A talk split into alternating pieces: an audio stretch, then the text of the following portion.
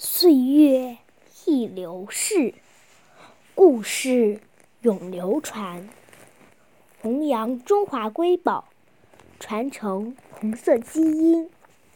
我是中华少儿故事大会讲述人尚林宇，一起成为更好的讲述人。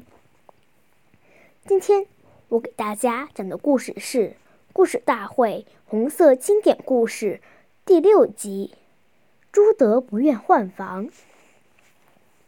今天我给大家讲一个开国领袖朱德爷爷的故事。红军部队来到晋县南治水村，暂时借住老乡家里。房东有四间房，朱总司令住在南边一间简陋且光线不好的屋子，他在里面看文件。写资料或开个小会什么的都不方便，警卫员便想跟老乡换一间好的，可朱爷爷坚决不肯，说这间房子就很好，老乡家里有老人、小孩，还有个媳妇儿要生孩子，住房也不宽裕，这间房的条件比当年过雪山草地时睡在野外好多了。